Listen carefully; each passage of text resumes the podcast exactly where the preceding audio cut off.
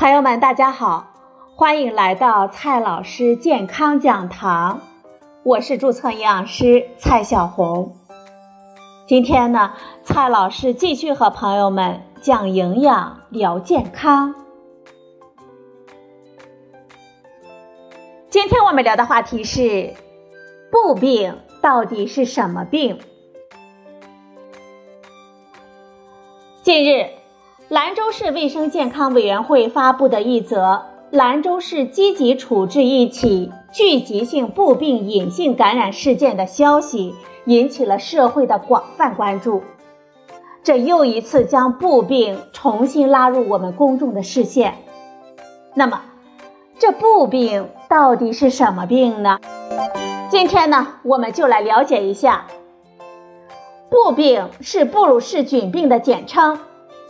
是一种由布鲁氏菌所引起的全身感染的人畜共患传染病，是中华人民共和国传染病防治法中所规定的乙类传染病。牛、羊、猪是布病的主要传染源。不同动物携带的菌种对人类的攻击值是有所差别的。我们人类呢，对羊所携带的羊种菌最易感。可以在人群中引起布病的爆发流行。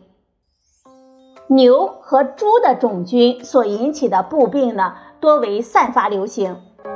我们国家以羊种菌布病疫区为主，羊就是重要的传染源了。我们人感染布鲁氏菌的途径呢，主要有三种。第一种，直接接触感染。我们直接接触病畜，或者是它的排泄物，或者是在饲养、挤奶、剪毛、屠宰以及加工的过程当中，经过我们皮肤的微伤或者是眼结膜所感染。第二个途径，经过消化道感染，主要是通过食用被布鲁氏菌污染的食品、水，或者是饮用生奶以及未熟的肉、内脏等感染。我们在做饭的过程当中，生熟案板不分，也有可能引起感染。第三个途径，呼吸道传播，常见于吸入被布鲁氏菌污染的飞沫、尘埃等等。皮毛加工企业职工、圈舍打扫人员以及布鲁氏菌试验的操作人员，容易通过该种途径所感染。哪些人群容易得布病呢？农牧民、兽医、屠宰工、挤奶工等需要经常接触牛羊等动物的职业人群，他们感染和发病率是比较高的。一般人群呢，如果有喝生奶、吃生肉或者是半生肉的习惯，也是布病的高风险人群。我国布病严重流行的地区呢，主要是牧区。包括内蒙古、吉林、黑龙江、西藏、新疆、青海、宁夏等地。感染了布病之后有哪些临床表现呢？布鲁氏菌侵入我们人体之后，经过一到三周或者是更长的时间才发病，少数可以达数月或者是一年以上才发病。发病的时候全身困倦，四肢乏力。全身肌肉关节游走性的疼痛，所以啊，步病呢被俗称为懒汉病。患者还会反复的发热，体温可以达到三十九摄氏度到四十摄氏度，午后加重，次日早晨逐渐的下降。患者呢还会有多汗的情况，特别是晚上或者是凌晨退热的时候大汗淋漓。个别人呢。还会出现肝脾的肿大、淋巴结的肿大。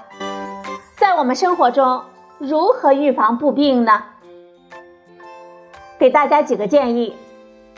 第一个建议，控制传染源。对于病处，要及时的采取隔离、治疗或者是宰杀深埋。它的皮毛、羊水、排泄物等等，要及时的进行消毒处理。并且搞好环境的消毒，避免污染周围的环境。第二点，我们要切断传播的途径。病原菌主要存在于病处的皮毛、胎盘、羊水、尿液、乳汁当中。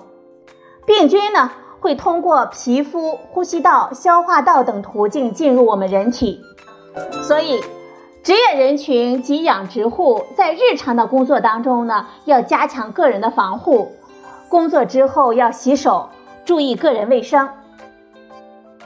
对于普通的民众而言，我们要尽可能的减少与羊、牛等家畜的接触，不喝生奶。这牛羊肉呢，要彻底的做熟。厨房操作的时候要注意生熟分开。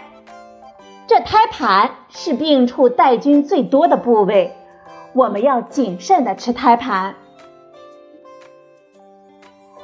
第三个注意事项，预防接种。